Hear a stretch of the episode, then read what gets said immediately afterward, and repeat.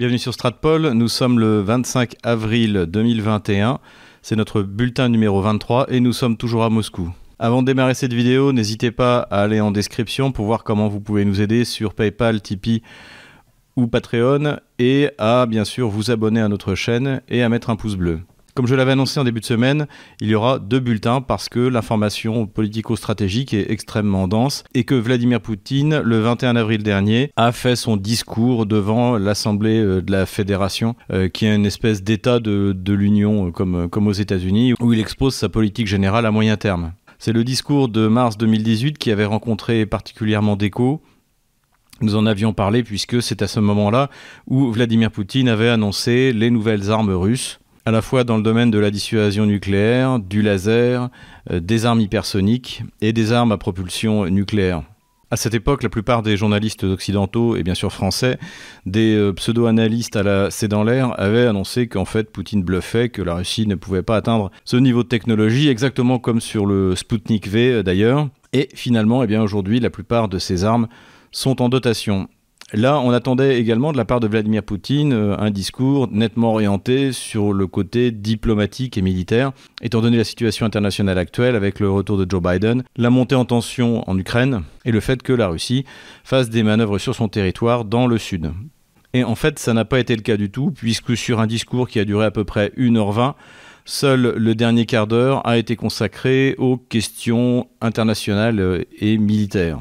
Vladimir Poutine, dans son discours, a essentiellement abordé les questions intérieures. Il a d'abord de nouveau adressé un satisfait pour la manière dont la Russie a appréhendé et réglé la question du Covid. Il est d'ailleurs intéressant de voir que non seulement Poutine ne portait pas de masque, mais d'ailleurs il n'en a jamais porté, mais dans l'Assemblée, eh bien, à part euh, une poignée de, représentants, la plupart des personnes n'en avaient pas. Il semble donc que les élites politiques russes comme la population russe soit déjà en train de passer à autre chose. Le problème démographique en Russie était un sujet qui a été particulièrement abordé par Vladimir Poutine, qui d'ailleurs a fait allusion aux, catastrophes démographiques qu'ont constitué euh, pour la Russie et l'URSS les années 40 et les années 90. Donc euh, la situation, effectivement, est délicate, mais pas désespérée, comme nous l'avons euh, plusieurs fois souligné, comme l'a plusieurs fois souligné euh, Alexandre Latsa, y compris sur notre chaîne, la Russie a euh, obtenu de bons résultats démographiques tout au long de ces 15 dernières années, puisque d'ailleurs c'était en 2004 ou 2005 que l'ouvrage de référence sur la politique, euh, sur la nécessaire politique démographique russe, Nationalne Prioritet, la priorité nationale, avait été publié par Dimitri Medvedev, qui était alors Premier ministre. Le terme de, justement de priorité nationale a de nouveau été utilisé par Vladimir Poutine, car il est parfaitement conscient que la situation démographique russe, si elle n'est pas catastrophique, est, euh, disons, préoccupante. En effet, actuellement, les femmes qui sont en âge de procréer sont celles qui sont nées dans les années 90, c'est-à-dire euh, elles sont peu nombreuses, ces générations sont peu nombreuses, et la Russie continuera à perdre euh, des centaines de milliers d'habitants jusqu'en 2030, où là, ce sera euh, la génération qui, au contraire du baby-boom lié à Vladimir Poutine, qui sera en âge de procréer. Pour minimiser ce déclin démographique donc, qui doit se prolonger jusqu'en 2030, Vladimir Poutine a l'intention de s'appuyer sur les structures familiales en accordant énormément d'aides, en simplifiant l'accès à ces aides, notamment par, euh, la numérisation, euh, aux familles russes, pour aider dès le premier enfant, puis au deuxième, puis au troisième, en proposant même pour les familles les plus pauvres une sorte de salaire maternel à partir du troisième enfant. À côté de cela, l'ambition est également d'augmenter l'espérance de vie de 75 à 78 ans, toujours en 2030. Donc Vladimir Poutine, répondant d'ailleurs à une préoccupation qui est très réelle aujourd'hui euh, en Russie, a eu un discours extrêmement social. Vladimir Poutine a par ailleurs tenu un discours très écologique, insistant sur euh, la nécessité notamment pour les industriels, de nettoyer, de cesser de polluer, et que lorsqu'il y avait des accidents écologiques, c'était à eux eh d'y remédier. Rappelons que la Russie a été sur le coup de la catastrophe écologique qui s'est produite en octobre 2020 dans la région du Kamchatka et que donc cette, cette question est euh, particulièrement préoccupante. À côté de ça, Vladimir Poutine a annoncé que la Russie comptait diminuer ses émissions euh, carbone dans le cadre de ses engagements internationaux. Est-ce que cela signifie que Vladimir Poutine et les élites de gouvernement russe sont des réchauffistes? Ça reste à prouver, je ferai une vidéo précisément sur ce sujet. Il faut voir aussi surtout que la Russie se prépare à ce que l'Union européenne mette une taxe carbone sur euh, les importations, puisque c'est quelque chose qui doit être mis en place d'ici 2023. Et la Russie a d'ailleurs protesté contre, contre cette taxe. Je reviendrai de toute manière plus exhaustivement sur cette question dans une euh, vidéo euh, prochaine. Toute une partie du discours de Vladimir Poutine a également concerné les grands projets d'infrastructure. Donc là, rien de vraiment nouveau, puisque eh bien, depuis euh, l'arrivée de Vladimir Poutine, les infrastructures en Russie se sont considérablement améliorées par la multiplication des aéroports modernes, y compris à Simferopol en Crimée. Vladimir Poutine a annoncé que d'ici trois ans, une autoroute relierait Saint-Pétersbourg, Moscou, Kazan et même serait prolongée vers euh, Yekaterinbourg. Donc euh, gros efforts d'infrastructure, également gros efforts d'infrastructure dans le tourisme, puisque un des avantages du Covid, c'est que les Russes ont été contraints eh de voyager à l'intérieur du pays et l'on s'est rendu compte euh, de manière encore plus manifeste, parce que tout le monde le savait bien, que les capacités d'accueil en Russie sont encore insuffisantes, notamment si on les compare euh, à celles de la Turquie ou euh, d'autres pays spécialisés vraiment dans le tourisme. Donc la Russie encouragera les investissements dans ce domaine avec euh, des crédits subventionnés. De manière générale, d'ailleurs, Vladimir Poutine a annoncé qu'il voulait encourager encore le développement des petites et moyennes entreprises. Nous l'avons souvent dit, c'est un euh, défaut de l'économie russe car les petites et moyennes entreprises sont sous-représentées. Ça représente 21% du PIB, en baisse d'ailleurs par rapport à 2019 de 2% à cause du confinement des mois d'avril et mai euh, dernier, donc pour le Covid en, 2020. Donc on peut dire que pour l'instant, la, politique euh, économique russe en ce qui concerne les PME ne donne pas de résultats et que visiblement c'est un des objectifs de Vladimir Poutine désormais de remettre le paquet pour que eh bien, ces petites et moyennes entreprises euh, soient euh, de plus en plus présentes et pèsent de plus en plus dans l'économie russe. L'autre grand projet d'infrastructure concerne la gazéification de toutes les régions russes, c'est-à-dire que tous les Russes doivent avoir accès au gaz, qui est une ressource qui abonde en Russie. Et Vladimir Poutine a bien insisté sur le fait qu'il ne s'agissait pas d'amener un tuyau de gaz à proximité d'une ville ou d'un village, mais que le gaz devait arriver dans toutes les maisons et dans tous les foyers. Et nous arrivons à la partie qui nous intéresse le plus, qui est la partie internationale, qui, comme je l'ai dit en introduction, n'a duré que 15 minutes sur 120, euh, et qui a consisté pour Vladimir Poutine à expliquer que rien ne pourrait aller contre la souveraineté de l'État russe. Vladimir Poutine a fait ouvertement allusion aux tentatives de coup d'État organisées par les Occidentaux, que ça a été en, Ukraine, où d'ailleurs le, président Yanukovych avait failli se faire assassiner. Il a également parlé du coup d'État manqué euh, récemment euh, contre le président de la Biélorussie, euh, Loukachenko, qui d'ailleurs visait à assassiner Loukachenko et sa famille. Il a par ailleurs, sur un ton humoristique, comparé les pays de l'OTAN à des singes qui entourent euh, le tigre américain et qui veulent euh, absolument tout faire pour lui plaire et, qui en rajoutent. Donc là, évidemment, ça nous concernait également, puisqu'en plus, il a parlé du fait que c'est la Russie qui fixait ces lignes rouges. Beaucoup de dirigeants occidentaux ont parlé euh, de lignes rouges pour la Russie, et le dernier à cette date a été malheureusement le président Emmanuel Macron dans son interview sur CBS dont nous avons déjà parlé. Vladimir Poutine a ajouté qu'il ne fallait pas prendre la bonté de la Russie pour de la faiblesse et que ceux qui tenteraient de faire des tentatives de déstabilisation le paieraient très cher. Il a fait un point rapide sur la situation de l'armée russe et sur les nouveaux armements donc, qui avaient été annoncés en mars 2018. Donc je vous renvoie à notre vidéo sur les nouvelles armes russes d'il y a un an. Il a cité le planeur hypersonique avant-garde, le, drone sous-marin Poséidon, le missile à propulsion nucléaire Bourevesnik, le laser Périciette et toute la gamme des missiles hypersoniques. Et il annonçait d'ailleurs que le Tsirkon, donc qui est la version anti-navire euh, des missiles hypersoniques, serait dans peu de temps mise en service dans l'armée russe.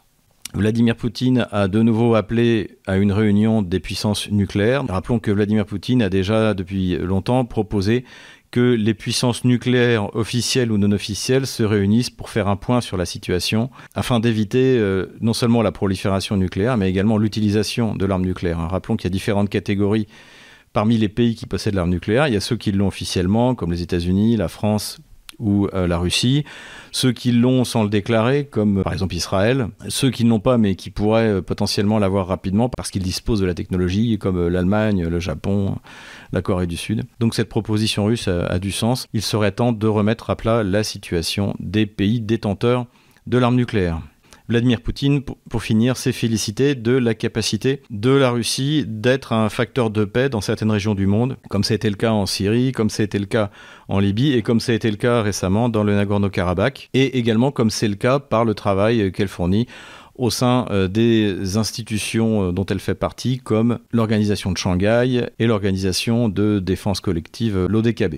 En conclusion, on peut dire que le discours de Vladimir Poutine a été bien accueilli, non seulement par les représentants de la fédération, mais même également par le public, puisqu'il se voulait concentrer sur la situation économique et sociale euh, à l'intérieur du pays. Et rappelons, et nous l'avons déjà dit, que grâce à sa prévoyance, la Russie a tout à fait les moyens de mener au bout tous ces engagements qu'a pris Vladimir Poutine ce 21 avril 2021. Ce même 21 avril avait lieu de nouveau en Russie une manifestation pour Alexei Navalny. Comme nous l'avions dit dans notre bulletin numéro 19, Alexei Navalny a démarré une euh, grève de la faim bidon, comme nous l'avions annoncé, pour essayer de ne pas disparaître totalement des centres d'intérêt de l'opinion publique russe. Et il faut bien le dire, c'est de nouveau un échec total. On a plus parlé de la pseudo-grève de la faim d'Alexei Navalny dans les médias occidentaux et bien sûr français qu'on en a parlé en Russie. La plupart des Russes étaient euh, comme votre serviteur, c'est-à-dire qu'ils n'y croyaient pas. Pour essayer de faire monter la tension et la pression à la fois en Russie et sur la scène internationale, le soi-disant Fonds de lutte contre la corruption d'Alexei Navalny a fait appel à une de ses émanations qui s'appelle l'Alliance des médecins, Alliance Vrachi, dont nous avions d'ailleurs parlé euh, euh, au début de la crise du Covid dans une de nos vidéos, puisque c'était cette pseudo-structure qui lançait les fausses informations sur la situation du Covid en Russie. Et donc là, la présidente de, cette alliance, qui est d'ailleurs un médecin ophtalmo et qui se présente comme le médecin particulier de Alexei Navalny, ainsi que les avocats d'Alexei Navalny, ainsi que les membres du Fonds de lutte contre la corruption, ont essayé d'attirer l'attention, de, de, de, expliquer que Alexei Navalny était à l'article de la mort, etc., etc., pour provoquer des manifestations euh, monstres dans toute la Russie. Il y a quelques semaines, le Fonds de lutte contre la corruption avait déclaré qu'il reprendrait les manifestations pour Alexei Navalny lorsque 500 000 personnes euh, russes seraient inscrites pour participer à ces manifestations, ce qui leur paraissait possible puisque officiellement sur leur chaîne YouTube, il y a des millions d'abonnés et des euh, millions de vues euh, mensuellement. Ils ont prétendu avoir réuni 460 000 personnes enregistrées. Étant donné l'état de santé, ils ont décidé de lancer donc cette, cette grande manifestation avant d'avoir atteint les fameux 500 000. Le résultat est un fiasco encore plus radical que ceux auxquels nous avions assisté lors des deux premières manifestations qui ont suivi le retour et l'arrestation d'Alexei Navalny. La participation a baissé quasiment partout. On attend l'article d'Alexandre Latsa qui fera un point complet sur ce sujet que je, mettrai sur ma, page VK, sur le canal Telegram de notre chaîne à laquelle je dire, je vous recommande de vous inscrire. Et surtout, la principale mobilisation, c'était à Moscou et à Moscou, selon la police, il y a eu 6100 personnes, disons 10 000 personnes à tout casser sur une ville de 10 millions d'habitants, alors qu'on nous annonçait qu'Alexei Navalny euh, était à l'article de la mort. Cela veut clairement dire que les Russes veulent, comme pour le Covid, passer à autre chose. Donc pour Navalny, c'est un échec. Et du coup, euh, il a arrêté sa grève de la faim, ce que lui avait d'ailleurs demandé son propre syndicat de médecins dont nous venons de parler, Alliance Vrachi. Il avait d'ailleurs avant ça commencé à prendre des cocktails de vitamines. Donc, encore une fois, comme je l'ai dit, Alexei Navalny n'est pas Billy et il n'ira pas jusqu'à la mort. Pour conclure sur l'affaire Navalny, le parquet russe a demandé à ce que le Fonds de lutte contre la corruption soit qualifié d'organisation extrémiste. Il semble donc que les autorités russes ont décidé de mettre fin à l'opération Navalny dans une contre-opération que eux-mêmes ont lancée visiblement à partir de 2011-2012 lorsqu'ils ont repéré les liens entre les membres du Fonds de lutte contre la corruption et les services secrets étrangers. Nous en avons parlé dans une de nos vidéos. Voyez là si vous voulez en savoir plus ou si vous voulez vous rafraîchir la mémoire. Et pour finir, notre fiche de lecture, comme nous l'avions promis, nous avons reçu le livre de Youssef Indy, euh, L'autre Zemmour, donc, euh, qui est édité chez Contre-Culture, préface d'Alain Soral. Et je l'ai lu euh, avec attention, et voilà un peu ce, qu'on peut en dire rapidement. tout d'abord, l'auteur, Youssef Indy. Alors, je ne connais pas personnellement Youssef Indy, je l'ai croisé une fois, puisqu'il était question d'un voyage en Syrie euh, voyage auquel je n'ai pas participé. Mais en revanche, j'ai, euh, je connais ses travaux euh, sur des sujets qui m'intéressent. Le, premier sujet qui m'a intéressé, eh bien, ce sont ses travaux sur l'Ancien Testament, puisque, bah, comme beaucoup de catholiques, je suis quand même très surpris par la violence sauvage que l'on rencontre souvent dans l'Ancien Testament et qui, on va dire, colle mal avec un Dieu d'amour, avec, euh, avec notre Seigneur Jésus-Christ. Et donc c'est vrai que plusieurs fois je me suis interrogé comment, comment expliquer ces, ces, appels au meurtre, ces appels à l'esclavage qu'on trouve euh, euh, dans l'Ancien Testament. Et là-dessus, Youssef Indy apporte des réponses. Alors bon, moi en tant que catholique, je me remettrai toujours à l'enseignement de l'Église, mais d'ailleurs, j'aimerais bien, bien que, que l'Église catholique justement s'intéresse à ces travaux, parce que les explications de Youssef Indy sont vraiment, vraiment intéressantes. Autre sujet euh, que j'ai beaucoup aimé chez euh, Youssef Indy, c'est ce qu'il appelle la mystique de la laïcité, c'est-à-dire la manière dont la gauche, après la, Révolution euh, française, pendant et après la Révolution française, a créé une nouvelle religion, puisque la laïcité en France j'avais d'ailleurs fait une vidéo là-dessus, n'est pas une simple séparation du temporel et du spirituel, mais c'est une véritable religion totalitaire avec euh, ses grands prêtres, ses sacrements. Et Youssef Indy apporte des éclairages sur l'origine justement de, cette religion euh, totalitaire de, la laïcité que, que nous subissons euh, encore aujourd'hui dans une France où le catholicisme n'est pas juste une décoration et un choix individuel, mais l'essence même de notre pays. Donc là aussi, Youssef Indy apporte des éclairages très intéressants.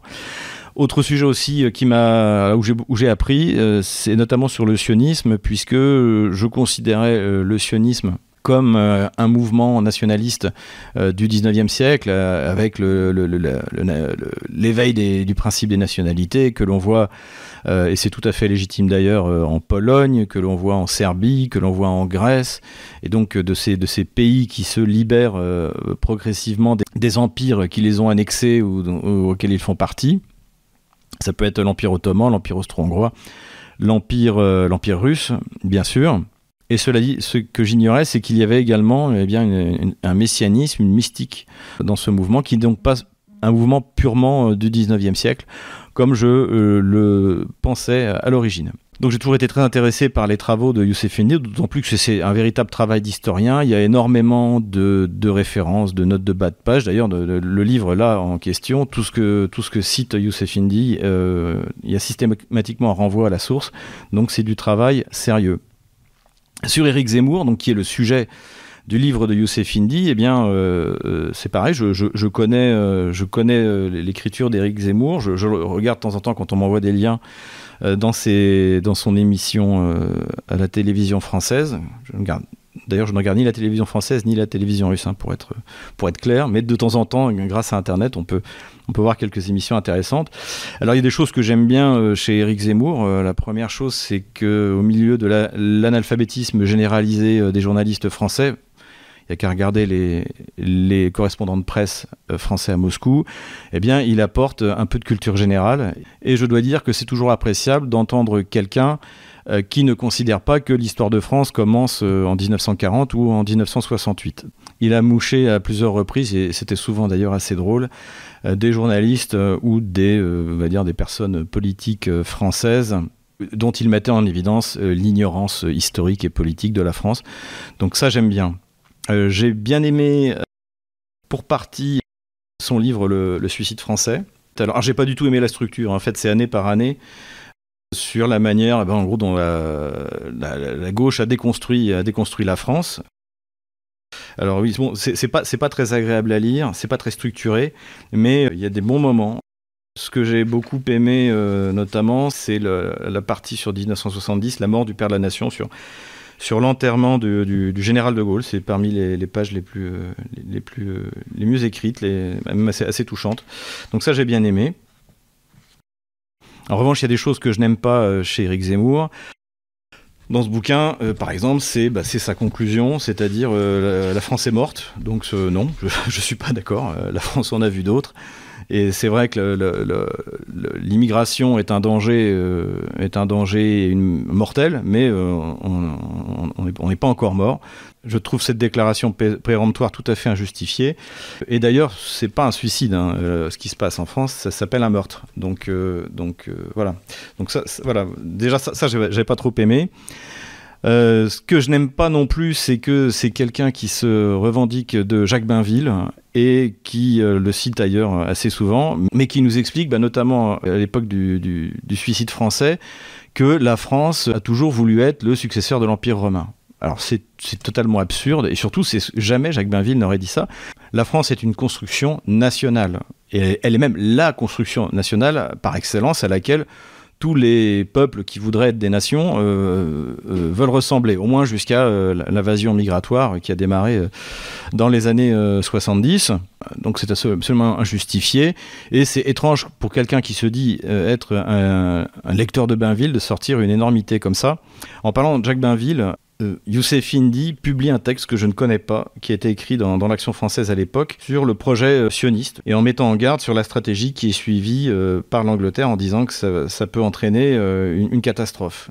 Donc un texte très intéressant de, Jacques Bainville que, je ne connaissais pas. Ce que je reproche encore, c'est que je trouve aussi que quelquefois sur la Russie, il est un peu trop euh, généraliste et il maîtrise pas assez bien euh, les ficelles de la politique énergétique euh, ou stratégique de, des stratégies de Vladimir Poutine. Donc il survole un peu certains domaines. Bon, c'est un peu c'est le problème du journalisme. Ce qu'en revanche je n'ai pas du tout apprécié, c'est dans son dernier livre, alors que j'ai lu mais que j'ai sous version électronique, Le Destin français, où il y a tout un chapitre sur le roi juif. Alors, déjà, c'est toujours assez pénible que euh, dès qu'il y a une migration extra-européenne, les euh, immigrés viennent nous expliquer que c'est eux qui ont construit la France et qu'en fait on leur doit tout. Donc ça c'est systématique. Moi je ne vais pas aller expliquer aux Égyptiens, même si je m'installe en Égypte, que c'est nous qui avons construit les pyramides, ni aux Russes, alors que j'ai eu la citoyenneté russe, que c'est euh, grâce à nous qu'ils ont envoyé Gagarine dans l'espace. Donc déjà sur, ce principe, le fait de systématiquement vouloir faire remonter à son peuple la construction de la France, c'est très désagréable, surtout qu'Éric Zemmour cite régulièrement le général de Gaulle, qui a dit que la France est un pays de race blanche, de culture gréco-latine et de religion chrétienne.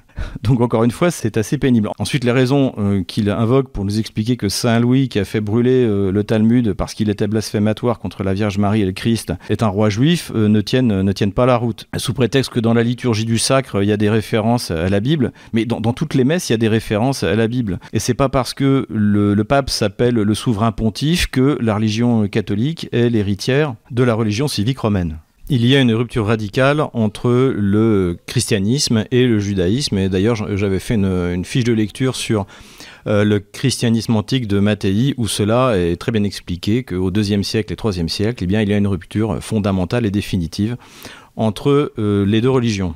Et surtout, ce avec quoi je suis totalement en désaccord, c'est que la France d'aujourd'hui devrait prendre modèle sur Israël. Le peuple français n'a pas 70 ans débarqué sur le territoire français pour en expulser les habitants ou les parquer et s'emparer de leurs terres. Donc prendre l'exemple israélien pour la France n'a aucun sens. En ce qui concerne le livre en lui-même, donc c'est évidemment un livre à charge contre Éric Zemmour, il faut le dire, euh, qui s'oriente autour de deux axes. Le premier, eh bien, c'est que Éric Zemmour serait une opposition contrôlée, c'est-à-dire qu'en fait, il est autorisé euh, moyennant quelques procès qui de toute manière ne, ne, pèsent pas beaucoup sur son budget, à s'en prendre à certaines vaches sacrées, à certains tabous euh, que l'on trouve dans le monde politique français ou dans les médias. Et également, l'autre axe, c'est qu'en fait, il aurait une double allégeance vis-à-vis d'Israël et que cela expliquerait justement pourquoi il prend des positions, il essaie de nous expliquer qu'en fait, la, France prend d'exemple sur Israël. Le livre se structure en, en, plusieurs chapitres de manière tout à fait euh, classique.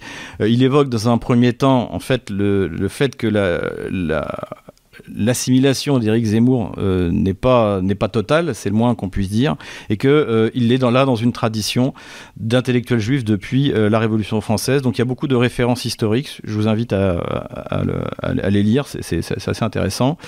Dans un deuxième temps, eh bien c'est ce que reproche Youssef Indy, c'est la double allégeance d'Éric Zemmour et de vouloir donner Israël comme exemple à la France. Il reproche aussi à Zemmour de fermer les yeux sur le fait qu'Israël a soutenu les djihadistes en Syrie, ce qui n'est pas faux, nous en avons parlé d'ailleurs dans une de nos vidéos, et que donc c'est bien de, dénoncer le terrorisme, mais pourquoi ne pas dénoncer Israël, l'Arabie saoudite etc., etc.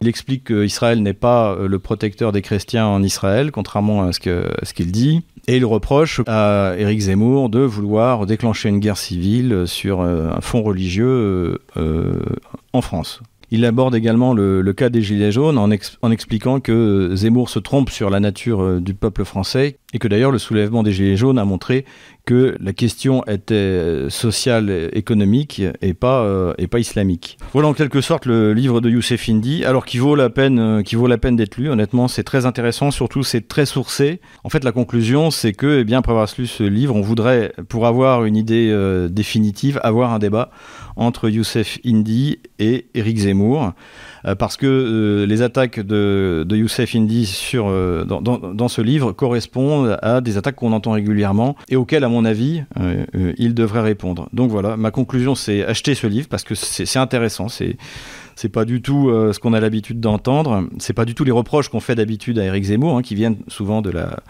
de la gauche. On lui reproche quasiment d'être un un fasciste. mais c'est un autre angle un autre angle de reproche et qui qui vaut la peine d'être lu et euh, j'attends avec impatience le débat Youssef Indy, Éric Zemmour. À bon entendeur, salut.